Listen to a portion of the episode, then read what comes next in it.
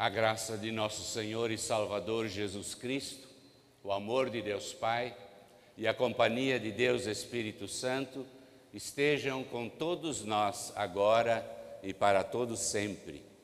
Amém. Podem sentar.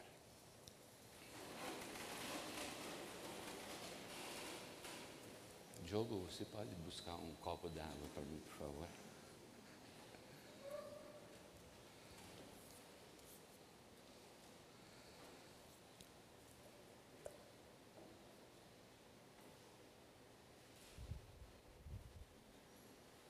Aguardar um pouquinho o copo d'água que eu me esqueci.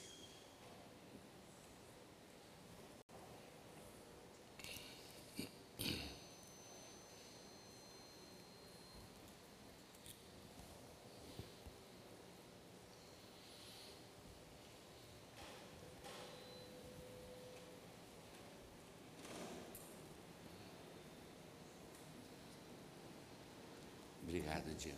Tá bom? É, tá. Uhum, tá. Obrigado.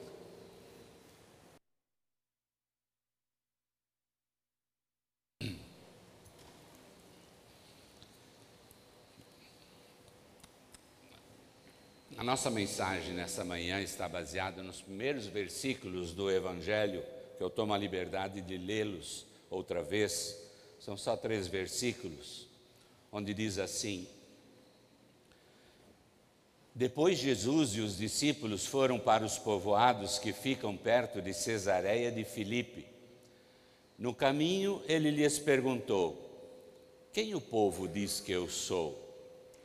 Os discípulos responderam: Alguns dizem que o Senhor é João Batista, outros que é Elias, e outros que é um dos profetas. E vocês? Quem vocês dizem que eu sou? Perguntou Jesus. O Senhor é o Messias, respondeu Pedro. Estas palavras nos levam ao tema do dia. Uma verdade que todos precisam saber e crer. Em nome deste que fez a pergunta aos discípulos, saúdo a todos satisfação de estarmos hoje reunidos e é um privilégio para nós cristãos podermos sentar na igreja dele aos domingos de manhã para ouvirmos e recebermos a palavra e o sacramento. Saúdo também todos aqueles que estão nos acompanhando nas redes sociais, ou como disse o pastor Adelar, os internautas são saudados também com o nosso carinho, nosso amor cristão e de modo muito especial aos amigos e irmãos lá da Nova Odessa que nos assistem e também aqueles de todo o Brasil e de fora do país. Então, em nome do Cordeiro de Deus que tira o pecado do mundo, queridos irmãos e irmãs, após curar um paralítico, que foi carregado abaixo até junto de Jesus, através do telhado aberto de uma casa lá na cidade de Cafarnaum. Os mestres da lei e os sacerdotes, fariseus, começaram a pensar: quem é este homem? Quem é este homem que blasfema contra Deus, disseram. Num outro dia, Jesus estava na casa de Simão, o fariseu, para jantar.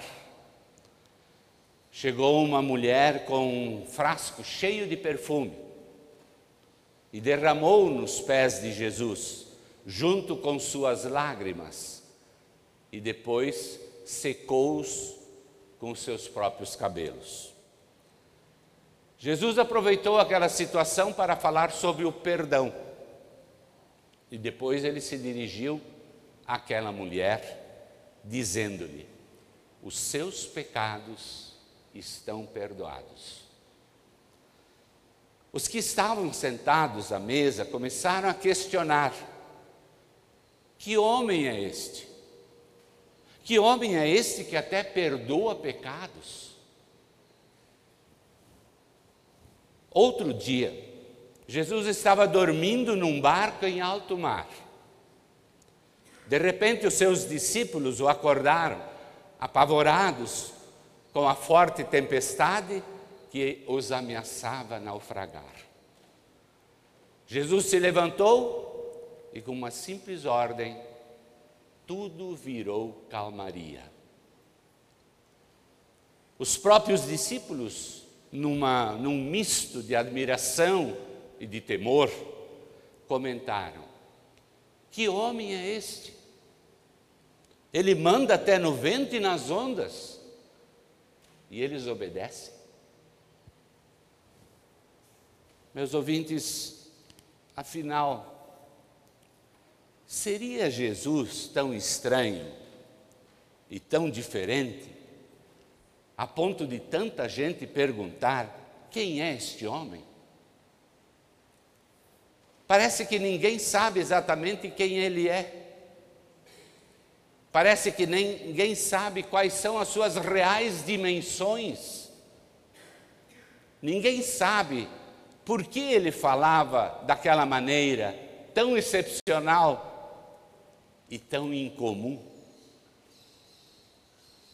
E o mais curioso agora é que no Evangelho de hoje o Salvador surpreende até os próprios discípulos perguntando: quem o povo diz que eu sou?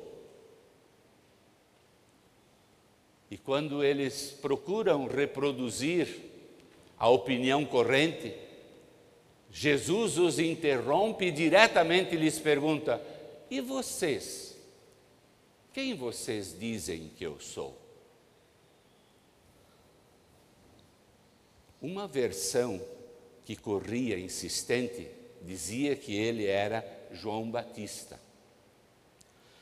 Até Herodes pensava desta maneira. E não hesita em falar aos seus funcionários o seguinte: este homem é João Batista.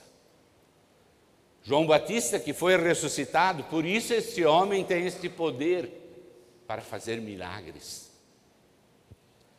Outros fazem ligação com o arrebatamento do profeta Elias algo acontecido nove séculos antes, e afirmam categoricamente que Jesus é Elias, que espetacularmente retornou dos céus. E há ainda aqueles que preferem dizer que Jesus é qualquer um dos antigos profetas que reviveram, que reviveu. Todas estas respostas são confusas algumas até delirantes. Mas além destas respostas insensatas, aconteceram outras mais, e algumas até extravagantes, e outras ofensivas. Em certa ocasião, o Senhor debatia com os judeus, e estes, indignados com as precisas afirmações do Salvador, lhe disseram: Você está dominado por um demônio. Logo depois de Jesus curar um cego de nascente, os fariseus procur... impediram este beneficiado de glorificar e honrar o seu curador, e então lhe falaram: dá glória a Deus, não a este homem, pois nós sabemos que este homem é um pecador. Os próprios sacerdotes, na festa dos tabernáculos, chamaram de Jesus de enganador. E diante de Pôncio Pilatos, afirmaram que este Jesus é um mentiroso. Mas, meus queridos ouvintes, ainda bem, ainda bem que Simão Pedro, num dos seus momentos mais iluminados do seu caminho de seguidor de Jesus, ele resumiu toda a verdade numa simples frase: O Senhor é o Messias. Que sábia resposta. Marcos não relata, mas Mateus, no seu evangelho, nos conta que, logo em seguida a esta afirmação de Pedro, Jesus lhe falou assim: Simão, filho de João, você é muito feliz.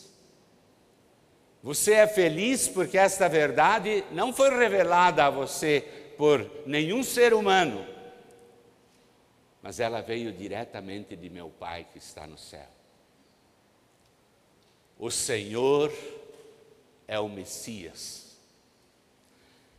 Quem vocês dizem que eu sou? Tu és o Cristo. Tu és aquele que Deus enviou para consertar definitivamente as coisas deste mundo pecador. Tu és aquele que vai levar a humanidade de volta para Deus. E isto é uma novidade, uma novidade tão radical, mas tão radical que não está na experiência de ninguém. Dizer de uma pessoa de carne e osso como nós, como vocês e eu, tu és o Messias, tu és o Cristo, em ti Deus está presente, isto é algo que ninguém pode descobrir por si mesmo ou por experiência de alguém. A este reconhecimento somente se chega quando Deus Espírito Santo abre o nosso coração, e é por isso que o evangelista Mateus então falou estas palavras de Jesus a Pedro. Esta verdade foi revelada a você e veio diretamente do Pai que está no céu. Se Deus não abre os nossos olhos e o nosso coração, ninguém de nós vai a Jesus, o Cristo Salvador. Esta confissão, este reconhecimento, esta convicção são colocados em nosso coração e em nossa boca somente por obra e poder de Deus Espírito Santo. Então, o que nós devemos ou podemos fazer? Lembrem-se que, antes da resposta do apóstolo Pedro, Jesus fez uma pergunta. Ele pergunta e então espera uma resposta. Ele também nos pergunta e nós vamos então responder, porque ouvimos a sua pergunta. E isso foi o que aconteceu com os discípulos naquela ocasião. O Salvador lhes perguntou: Quem vocês dizem que eu sou? E perguntou-lhes porque eles estavam junto dele, tinham convivência com ele, o seguiam de fato e de verdade. Concluímos que para ouvirmos a pergunta de Jesus é preciso que nós tenhamos convivência com Ele. É preciso nós estarmos perto dele, andando com ele. E é preciso manter essa comunhão com ele diariamente. Do contrário, nós nem entenderemos a pergunta. Se nós estamos afastados de Jesus, nós nem conseguiremos ouvi-lo. Por isso é necessário nós estarmos constantemente sintonizados com Jesus, sempre conectados com Ele e então preparados para lhe dar uma resposta correta. Daí a necessidade e a importância de nós lermos, refletirmos, meditarmos diariamente na palavra de Deus, a importância de nós frequentarmos os cultos dominicais e de recebermos a Santa Ceia em nossa igreja frequentemente, a importância de amarmos e servirmos a obra de Cristo e então, com gratidão no coração, sermos seus seguidores e nos engajarmos no serviço e na manutenção da comunidade, sempre testemunhando da fé em Jesus ao nosso próximo, ao nosso semelhante. O que Jesus significa para nós? Qual é a resposta que vamos dar a Jesus?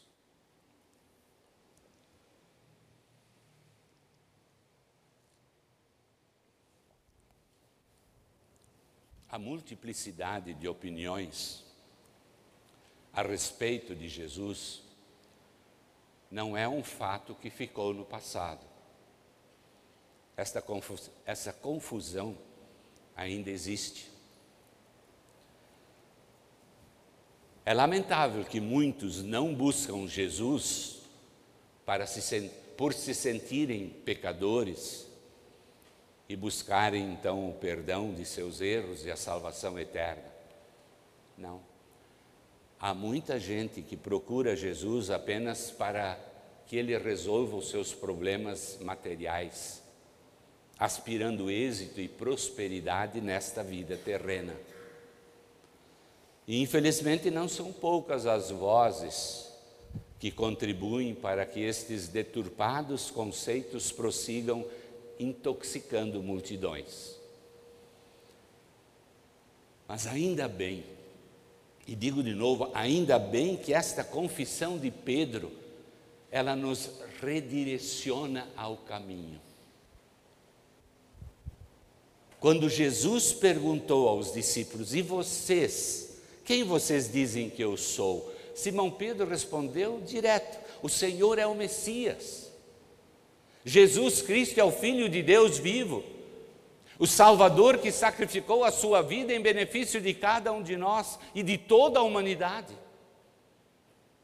É uma verdade que todos precisam saber e crer. Nós vivemos num mundo que está cada vez mais desordenado, mais confuso, mais incerto. Um mundo onde reina a insegurança, o medo, a violência gratuita nas ruas e até dentro dos lares, a proliferação de doenças contagiosas, a insaciável sede pelo poder, pelo domínio, pela fama. E diante de todo este quadro nada agradável e desanimador, muitos perguntam então: o que será das gerações futuras? Para onde caminha a humanidade? Não há respostas seguras para estas e outras coisas terrenas que afligem o mundo. Mas como cristãos, sim, como cristãos, e sendo coerentes com a fé bíblica que nós professamos, nós podemos extrair soluções com consequências eternas desta maravilhosa confissão do apóstolo Pedro: Tu és o Messias. Deus amou o mundo de tal maneira que deu o seu Filho unigênito para que todo aquele que nele crê não pereça, mas tenha a vida eterna. E o apóstolo Paulo, ainda em Romanos, nos diz: pela sua graça e sem exigir nada, Deus aceita todos por meio de Cristo Jesus, que os salva.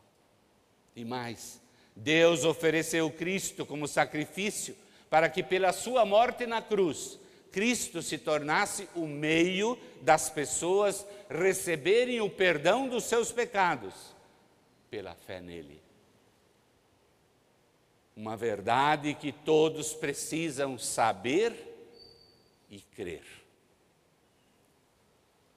Jesus é o Cristo, Filho do Deus vivo, o Messias, o Salvador prometido. Com Jesus nós temos completo perdão dos nossos pecados e a garantia da entrada no reino celestial e bem-aventurado. À medida que nós sabemos disso, e à medida que nós crermos nisso, as nossas vidas ganham uma nova dimensão e recebem uma nova perspectiva. Obviamente, nós vamos continuar enfrentando dificuldades e privações neste mundo, conforme o Salvador nos preveniu. Mas, como vimos nas palavras introdutórias do pastor Mateus: mesmo no sofrimento, nós conseguimos continuar alegres no Senhor. Prosseguiremos num mundo repleto de aflições e injustiças, sem dúvida. Todavia, pela fé em Cristo, Deus nos ajudará a enfrentar e a superar as dificuldades e provações que porventura nos sobrevirem. E em meio a esta árdua e constante luta na vida, é gratificante nós nos lembrar que um futuro brilhante está reservado a todos aqueles que permanecerem fiéis até o fim. E este futuro significa a maravilhosa graça de nós estarmos ao lado de Jesus no reino celeste. E isto por toda uma eternidade. Quem vocês dizem que eu sou?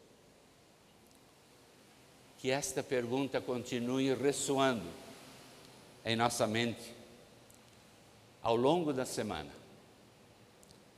E a nossa resposta, então, há de refletir o grau de relacionamento que nós estamos mantendo com o Salvador Jesus.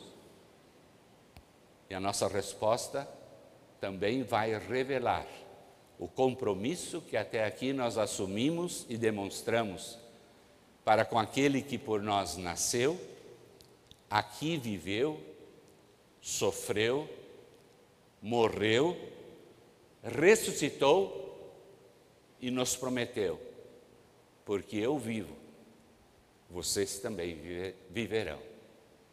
Amém.